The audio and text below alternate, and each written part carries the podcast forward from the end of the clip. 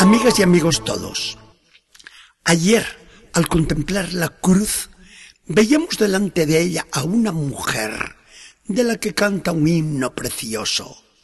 Estaba firme la Madre Dolorosa junto a la cruz de donde pendía su hijo querido. Hoy vamos a continuar con los ojos fijos en el Calvario. La cruz está todavía clavada en tierra, pero ya no se ve al ajusticiado que duerme en el sepulcro. La Madre Dolorosa se ha retirado a la casa que le prestan algunos amigos y allí está derramando unas lágrimas calladas que revelan toda la tragedia del corazón. Pobre madre. Hacía muchos años que tenía el presentimiento de lo que iba a suceder. Aquel viejo Simeón, el que no se movía del templo, no tuvo compasión y fue cruel en su pronóstico. ¿Ves este tu niño tan bello?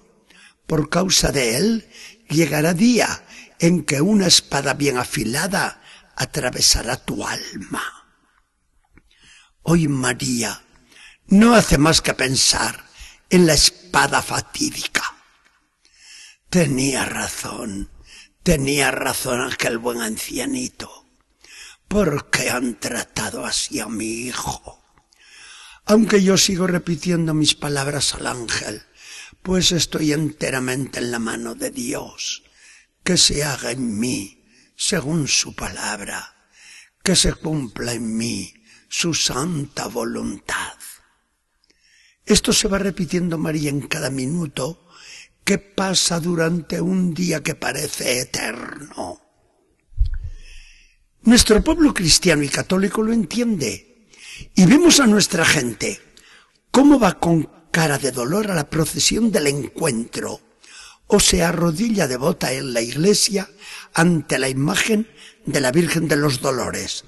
El caso es que nuestras gentes sencillas son las que mejor entienden el Evangelio y no dejan hoy sola a la Virgen.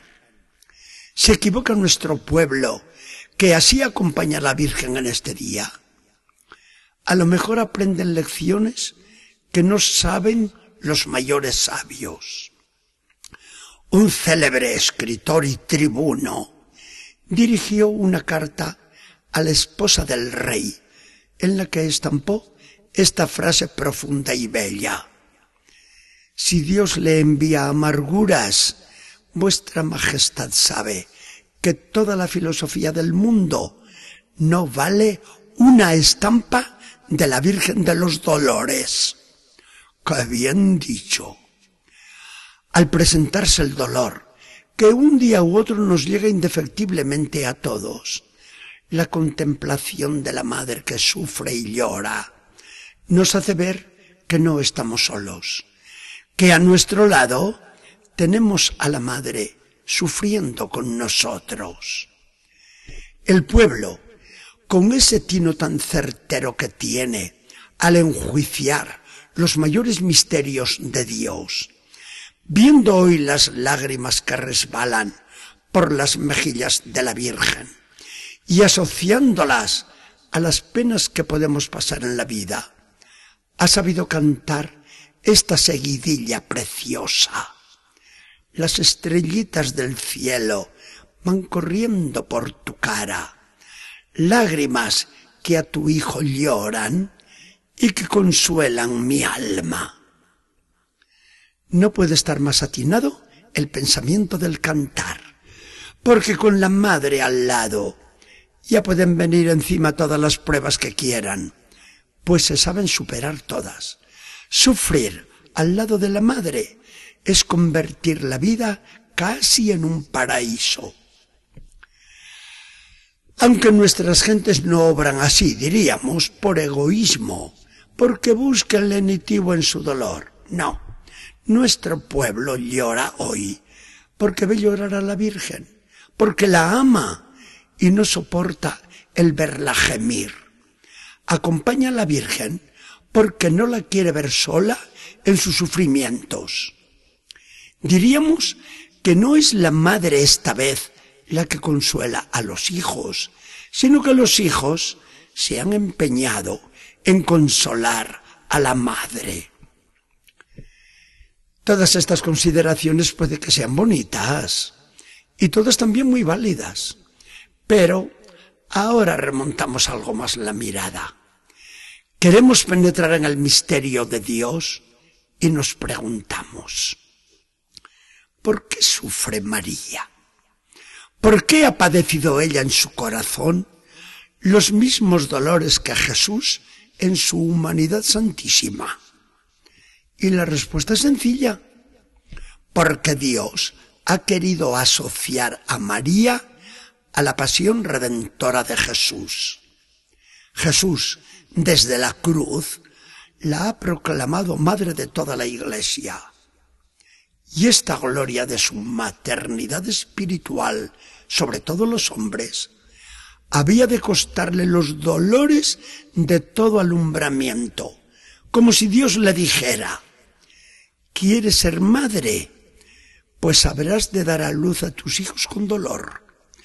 Así amarás después mucho más intensamente a cada uno de esos hijos que te doy y harás todo lo posible para la salvación hasta de los más desgraciaditos, porque son hijos tuyos. María no rehuye el dolor de su maternidad espiritual, sino que lo acepta y abraza con todo el corazón. Esta doctrina la expresa bellamente la famosa pasión de Abraham Mergau en Alemania. Al despedirse Jesús de su madre en Nazaret, le pregunta con cariño, Madre, ¿qué premio quieres por tantos cuidados como me has prodigado durante treinta años? Y la madre le responde generosa, ¿qué premio quiero? Que pueda padecer y morir contigo. Madre María, Virgen de los Dolores, hoy la Iglesia cierra oficialmente su culto, pero nuestro pueblo creyente no se olvida de ti. Con este tu pueblo, nosotros nos postramos ante tu imagen veneranda. Con nuestra presencia amorosa, queremos enjugar tus lágrimas. Tú, Madre bendita, regálanos una de esas tus lágrimas, pues dicen que contienen tanta filosofía divina. Con esta ciencia de Dios aprendemos a sufrir y a amar.